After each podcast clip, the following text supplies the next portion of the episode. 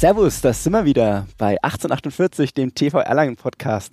Wir sind in Folge 7.3 im Themenmonat Dein Verein, dein Ehrenamt. Deri, schönen guten Morgen und schön, dass du wieder mit dabei bist. Guten Morgen und danke, dass ich dabei sein darf. Naja, selbstverständlich. Wie immer. Ja, klar. Dein Verein, dein Ehrenamt, Folge 7.3. Ich habe es ja schon mal gesagt, das Ehrenamt bei uns im Turnverein, das ist so enorm groß. Da langt es einfach nicht, wenn wir nur einen Gast einladen. Das würde dem großen Turnverein einfach nicht gerecht nee, werden. Das wäre ja unmöglich, wenn ich überlege, wie viele ähm, Mitglieder wir haben, wie viele verschiedene Abteilungen wir haben. Das funktioniert nur mit äh, Leuten, die natürlich dem Verein verbunden ist. Und dann wäre es ja wirklich sehr seltsam, wenn wir in zwei Minuten durch wären. Das stimmt auf alle Fälle.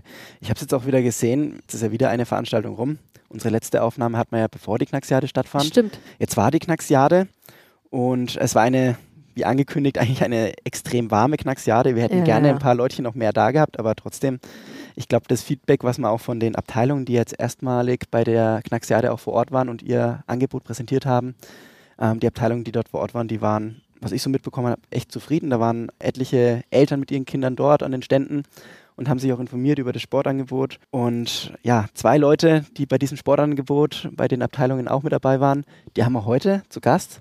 Das ist einmal aus der Judo-Abteilung der Heiko Koch. Hallo, guten Morgen zusammen. Schön, dass du da bist. Freut uns sehr. Und einmal der Klaus Lohrer. Servus zusammen. Urgestein, auch in der Judo-Abteilung. Ja. Und ja, Deri, Du hast ja auch eine besondere Vergangenheit zu Judo, hast du mir gesagt im Vorfeld. Ja, ich kenne da jemanden, mit dem ich die erste Käsegadame gemacht habe. Aber das ist auch das Einzige, was geblieben ist. Natürlich mit dem Klaus. Ich war noch ein kleiner Stöpsel und musste zu Judo. Nein, ich musste nicht, ich durfte zu Judo, muss ich ehrlicherweise sagen.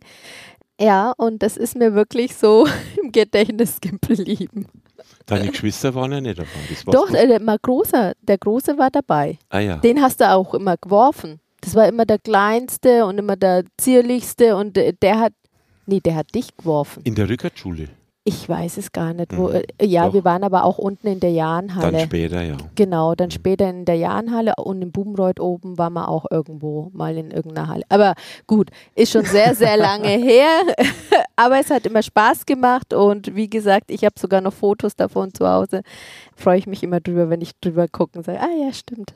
Das hast du auch mal gemacht im Verein. Ich war auch im Judo.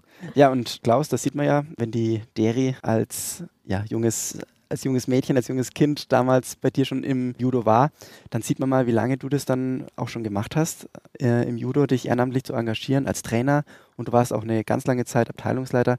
Erzähl einfach mal, ja, so ein bisschen, wann das bei dir angefangen hat und wie du zum Judo gekommen bist auch vielleicht und ja, wie das dann so war, ganz viele Jahre lang als Abteilungsleiter, bevor dann der Heiko dieses übernommen Amt übernommen hat.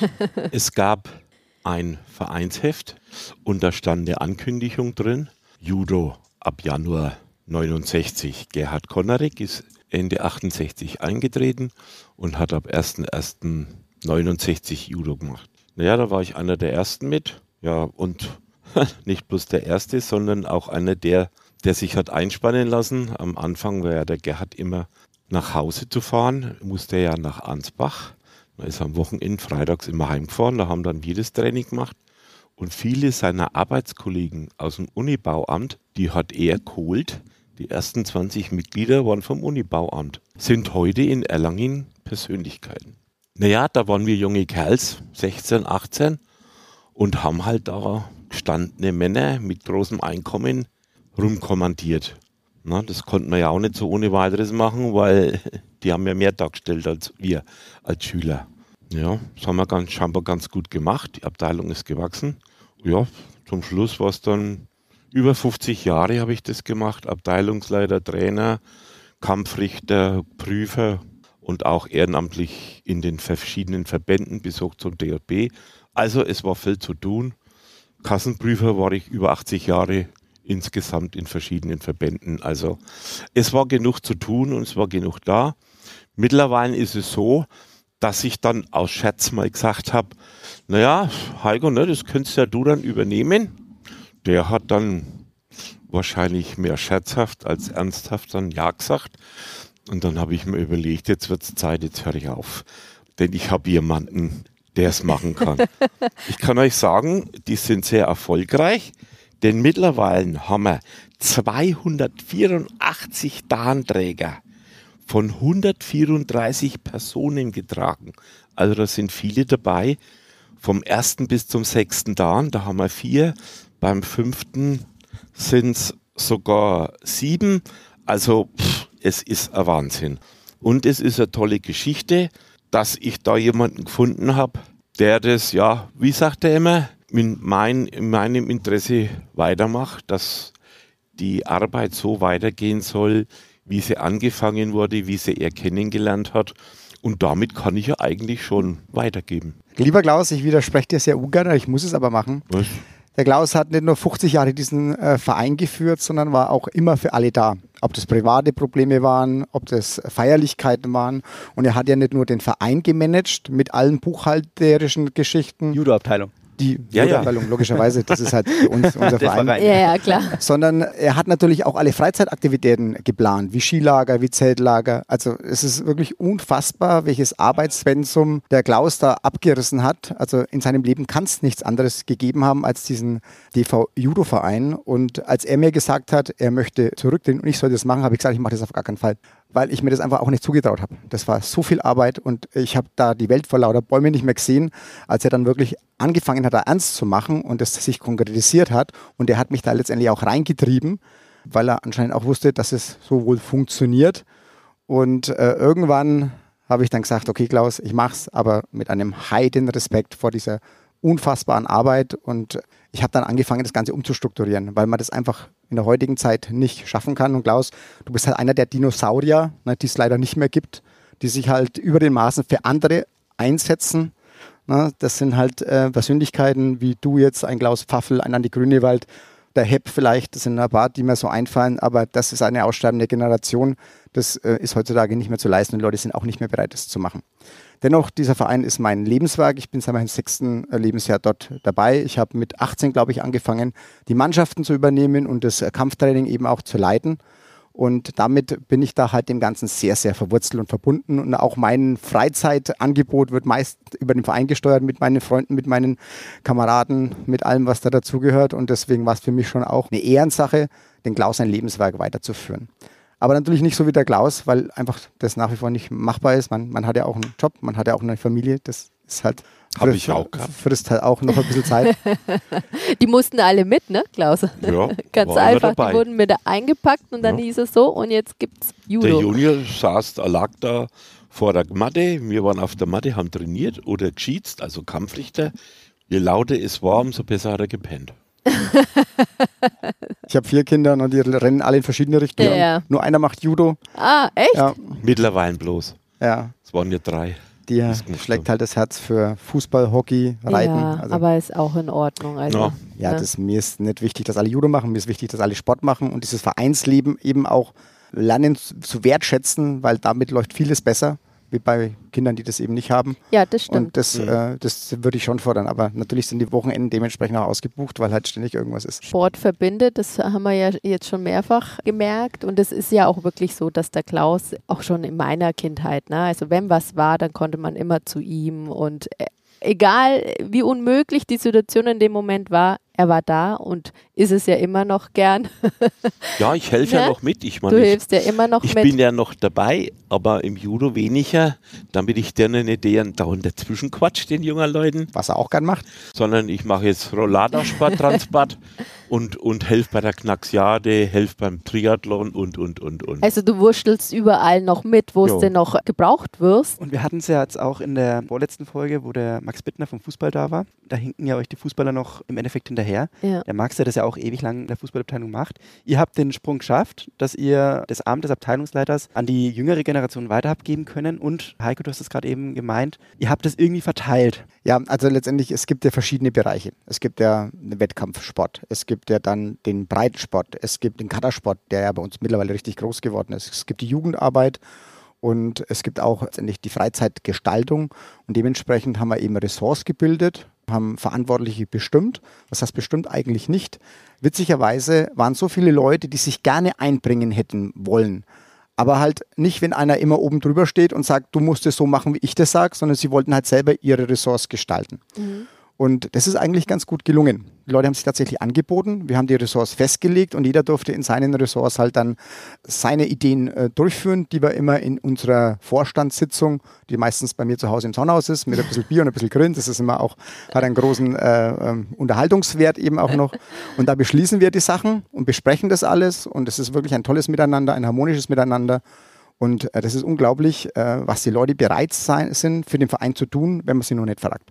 Und das haben wir gemacht. Diese äh, letztendlich Managementgruppe nenne ich es mal, besteht äh, insgesamt 15 Männer und Frauen. Und es war auch ganz wichtig, dass viele Frauen damit dabei sind und sich damit einbringen. Das war ja auch vorher ein bisschen unterrepräsentiert. Das haben wir auch ganz gut geschafft.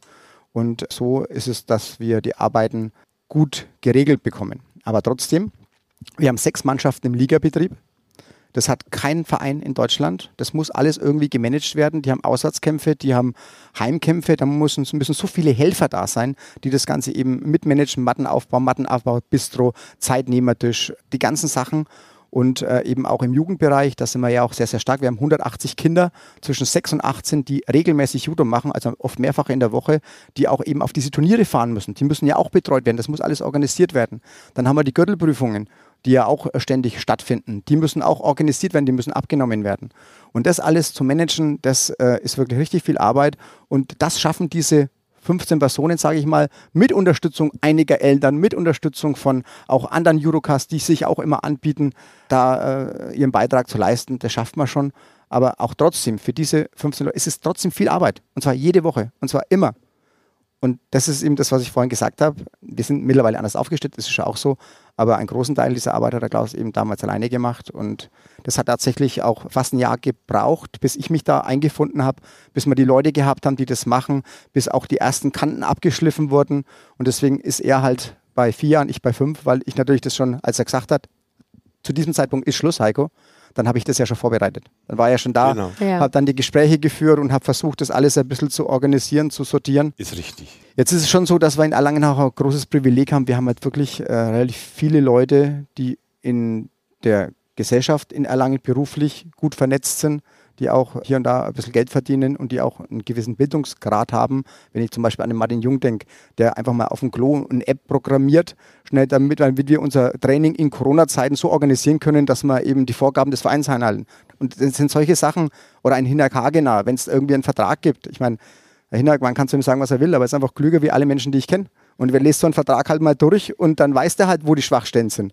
Und das sind diese Sachen, da kannst du die Leute anrufen, die sagen, dir ihre Einschätzung und du musst es halt dann zusammenschieben. Und das macht die Sache dann für mich schon äh, letztendlich leichter. Alleine, glaube ich, wird es nicht hinkriegen. Was ist euer Erfolgsrezept? Also zum einen seid ihr sportlich sehr, sehr erfolgreich. Ihr seid in der, mit, mit, mit eurer ersten Mannschaft in der, in der Judo-Bundesliga, in der ersten Bundesliga vertreten. Mittelfeld mittlerweile, also mehr geht nicht. Und auf der anderen Seite, wie schafft ihr es, so viele Menschen dazu begeistern, sich dann auch ehrenamtlich einzubringen? Also klar, das, dieses Team mit diesen 15 Köpfen, die ihr Ressort äh, leiten, das ist natürlich schon ein großes, großes Team, die das ehrenamtlich machen.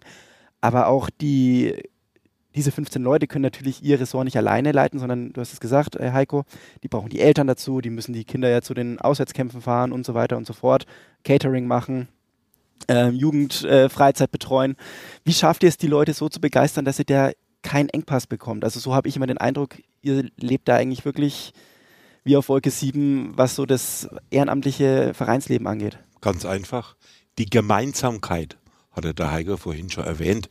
Und wenn man dann sagt, diese 15 Personen, die treffen sich bei ihm im Saunahaus, wird gegrillt, wird ein bisschen was trunken, wird sich unterhalten, ist eine lockere Sache. Und das ist es, diese Gemeinsamkeit hat diese Abteilung vorangebracht, die wir ja schon von Anfang an hatten. Ne? Ich habe ja alles machen dürfen, weil jeder hat gesagt, mach machen du das, das, Zeug ne? und wir gehen auf die Matte und den Rest magst du ja, irgendwann habe ich gesagt, jetzt wird es aber Zeit. Natürlich hat man sich dann die Leute ein bisschen rangeholt und er war ja dann bereit, das Ganze zu übernehmen. Aber genau diese Gemeinsamkeit, ja, und wenn wir überlegen, die Bundesliga-Mannschaft, die wird dann nicht bezahlt. Das ist ja alles auch Ehrenamtliche im Gegensatz zu allen anderen Bundesliga-Vereinen. Und ich glaube, das haben wir ganz gut hingekriegt, Taigo. Also viele Vereine sind aufgrund der Struktur spezialisiert auf einen gewissen Bereich. Ob das der Freizeitbereich ist, ob das der Jugendbereich ist, ob das der Kaderbereich ist oder der Wettkampfbereich. Und das ist das, was wir nicht haben. Also jeder, der bei uns zur Judo-Abteilung beitreten möchte, der findet seine Plattform. Es ist völlig, also wir bieten, also wir bilden tatsächlich das komplette Judo-Spektrum ab. Und da haben wir natürlich auch die Leute dafür. Und das macht das Ganze eben so ganzheitlich. Der, der DV Judo ist, ist, ein ganzheitliches Konzept. Das heißt, du gehst da hin und egal nach was der ist, da findest du deine Trainingseinheiten und auch Leute, die ähnlich dicken wie du. Auch die Freizeitangelegenheiten, die es da so gibt. Auch da gibt es für jeden eine Plattform. Und das führt dazu, dass sich die Leute dort wohlfühlen. Auch wenn Leute aus anderen Bundesländern, vielleicht sogar aus anderen Ländern kommen, die hier in Erlangen bei Siemens arbeiten oder auch studieren, die kommen immer rein und sagen, das haben sie noch nie mitbekommen, wie das hier so ist. Aber das ist für uns halt selbstverständlich, weil wir uns so breit aufstellen wollen. Das hat natürlich auch den großen Vorteil, dass wir viel organisieren müssen. Und das ist, was du vorhin gesagt hast. Und es fällt uns wirklich manchmal schwer. Die Triathleten haben mich jetzt äh, angeschrieben, haben mich gebeten, ob wir helfen können. Wir machen das gerne. Ne? Auch als sie ihre Jugendfahrt nach Mannheim haben wir ja auch geholfen. Aber ich habe dann zurückgeschrieben und gesagt, tut mir leid, ich, wir können nicht helfen. Die Leute sind jedes Wochenende eingesetzt. Und zwar jeden Freitag, jeden Samstag. Und äh, jetzt, wenn ich dann noch die Bitte, ja, eine, eine, eine, andere, eine andere Abteilung zu unterstützen, habe ich gesagt, das, das mhm. funktioniert nicht, die brechen mhm. mir alle weg. Ja. Und das ist halt auch Fluch und Segen zugleich. Jeder fühlt sich wohl, jeder hat seine Plattform, aber es muss halt richtig, richtig viel organisiert werden. Und im Moment gibt es eben, wie gesagt, eben viele Menschen, die das gerne machen, die das mit Leidenschaft machen und deswegen funktioniert es auch. Aber man muss da dranbleiben, jede Woche muss man dranbleiben, damit es nicht irgendwann abreißt. Dieser Wohlfühlfaktor trägt wahrscheinlich auch dazu bei, dass viele Leute bei euch zum Judo kommen möchten. Ihr wart bei der Knacksjahre vor Ort und Klaus, äh, hast du dann mitbekommen, wie so der Zulauf war? Ich glaube, das waren bestimmt einige Kinder mit ihren, mit ihren Eltern auch bei eurer Judo-Station. Ich, ich habe es nicht gesehen. Was die beim, Judo-Station, die ne? war genau hinter dieser Infoeinheit, wo die Sparkasse ist und ich habe den Kletterfelsen gemacht, den wir ja schon seit ewigen Zeiten machen. Aber äh, Gerd konnte es ja nicht machen, weil er das andere machen wollte vom, von der Abteilung. Aber es soll ganz gut gelaufen sein. Ja, ich glaube auch, dass Judo ähm, auch wieder so, ich meine, ich habe eine kleine Tochter, die ist sechs. Die Eltern suchen natürlich und schauen und. Familientraining, Freitag 1945. Siehst du, ich Mutter wusste, und kind. Ich wusste. also, ich, ich werde anwesend sein. Ob meine Töchter kommen, weiß ich nicht. Ob ich sie vom Pferd bekomme. Bestimmt nicht. Nee, ne? Wie ist es denn so? Ist die Warteliste bei euch lang in der Abteilung oder habt ihr noch Kapazitäten? Wie schaut es da bei euch aus? Ja, auch das haben wir ja äh, organisiert letztendlich. Früher konnte ja letztendlich konnte man einfach immer schnuppern, wenn man wollte. Das können die Erwachsenen, aber nicht die Kinder. Wir haben äh, die Judo Youngsters, die sind von fünf bis acht und diesen Kurs gibt es einmal im Jahr. Da werden 50 Kinder zugelassen und dann ist schon so, dass dann einige gar nicht kommen. Dann sind einige, die machen zweimal Judo und dann haben die keine Lust mehr. Mein Sohn Raphael, der hat einmal das Probetraining mitgemacht, dann hat er gesagt, Papa, ich gehe da nie mehr hin, die wollten mich umbringen. Er okay. war fünf Jahre, Judo war für ihn erledigt, der spielt jetzt Hockey. Das passiert dann auch. Und wir haben dann immer zwischen 30 und 35 Kinder, die dann ein Jahr lang eben Judo betreiben und dann eben auch zwei Gürtel machen. Wir sind auch sehr viele Trainer, auch die ganzen jungen Nachwuchs, jugendlichen Kinder, die sagen, wir möchten da äh, einfach mal zuschauen. Die nehme ich dann immer zur Hand und die leiden dann mit mir das Kindertraining. Da sind jetzt auch Kinder dabei, die sind gerade mal zehn oder zwölf, die da als Co-Trainer mitarbeiten. Die sind da richtig stolz, machen das teilweise auch richtig gut. Und so versuchen wir natürlich dann auch immer Trainergenerationen für die Zukunft zu schaffen. Und wenn dann die Gruppe voll ist, nach sechs Wochen, ähm, endet man diese Probephase. Das kostet bis dorthin auch nichts. Und dann müssen sie halt Mitglied werden, müssen dann auch Beitrag bezahlen. Aber so lange kann man das sich anschauen. Dann schließe ich die Gruppe und sammle dann schon wieder fürs nächste Jahr. Und ich habe jetzt bis jetzt keine Werbung gemacht. Bin jetzt gerade wieder dabei, die Gruppe äh, zusammenzustellen. Ich sammle immer die ganzen Anmeldungen, die ganzen Mails, die werden selektiert und dann kriegen die halt jetzt kurz vor den Sommerferien eine Mail, dass sie sich jetzt anmelden können und dann würde ich einen Platz reservieren. Und ohne jegliche Werbung, ohne jegliche Anzeigen, wir waren wieder im TV, wir haben nichts gemacht. Nur allein was kommt, aber jetzt 28 Anmeldungen. Und jetzt Jetzt haben wir noch eine Anzeige im äh, DV-Heft und das werden wieder so viele. Und wenn dann die ersten Kinder da sind, dann gebe ich denen auch nochmal eine Anmeldung für ihre Freunde. Die können dann auch nochmal dieses Probetraining besuchen. Also da ist nichts notwendig, das ist immer voll. Und diese Kinder werden dann ein Jahr lang betreut und dann werden sie auf die anderen Gruppen verteilt. Und die haben dann die Möglichkeit, mindestens dreimal in der Woche zu trainieren, wenn sie möchten. Und somit haben wir eben auch diesen Zulauf von unten. Tatsächlich haben wir äh, im Moment eine, eine kleine Lücke bezüglich der Kinder, die ab 10 das Judo anfangen wollen. Da haben wir auch eine Gruppe gehabt, aber wir haben den Platz nicht mehr. Da müssen wir mal reden. Also auch äh, eine Sache. mehr Platz, mehr wir, Platz. Wir brauchen am Dienstag, am Dienstag unsere Halle. Und zwar, das habe ich auch mit dem Günther schon besprochen, das ist natürlich ganz schwierig, aber über kurz oder lang brauchen wir einfach diesen Platz, weil wir einfach sonst keine Kinder mehr annehmen können. Und, und es gibt halt dann irgendwann. Ich kann das schon ein Jahr machen, aber dann ist. Ja, ja, der Bedarf ist halt da und die Kinder mit zehn Jahren sind ja auch so, dass sie sagen, heute das, morgen das und wenn kein Angebot da ist. Wenn ich 25 oder 35 Kinder habe, die nach einem Jahr den gelben Gürtel machen ja. und ich schaue mir jetzt nach zehn Jahren diese Gruppe an, sind vielleicht noch fünf oder sechs übrig, die dann eben in Mannschaften kämpfen können, die sich dann engagieren, die dann auch Trainer werden wollen, die dann auch Dance machen wollen beispielsweise oder eben auch nur Breitensport betreiben wollen. Aber alle anderen gehen halt dann verloren an Fußball, an Reiten, an nix. Ne? Ist halt so. Und das ist immer eine ganz große Gefahr. Wir brauchen diesen Zulauf, um diese Stärke zu halten, um das ganze System erlangen, aufrechtzuerhalten, um für alle möglichen Abteilungen genug Nachwuchs zu generieren, dass da auch wieder was los ist. Und deswegen brauchen wir den Platz, über kurz oder lang. Ihr braucht den Platz und ja, jetzt Klaus noch an dich die Frage, was würdest du unseren Zuhörerinnen und Zuhörern noch mitgeben, gerade in Bezug aufs Ehrenamt? Weil wir sind ja im Themenmonat Dein Verein, dein Ehrenamt. Wie könntest du die Leute begeistern, auch beim TV ihr Ehrenamt auszuüben?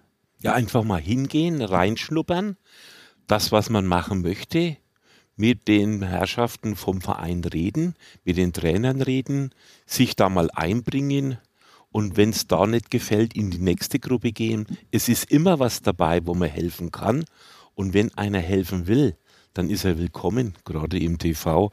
Der TV ist nicht so groß geworden, weil er niemanden zulässt. Im Gegenteil, weil eben auch der TV von sich behauptet, eine große Familie zu sein. Und es wird ja auch praktiziert. Aber der Wille muss da sein von den Einzelnen. Und es muss auch, und es funktioniert auch.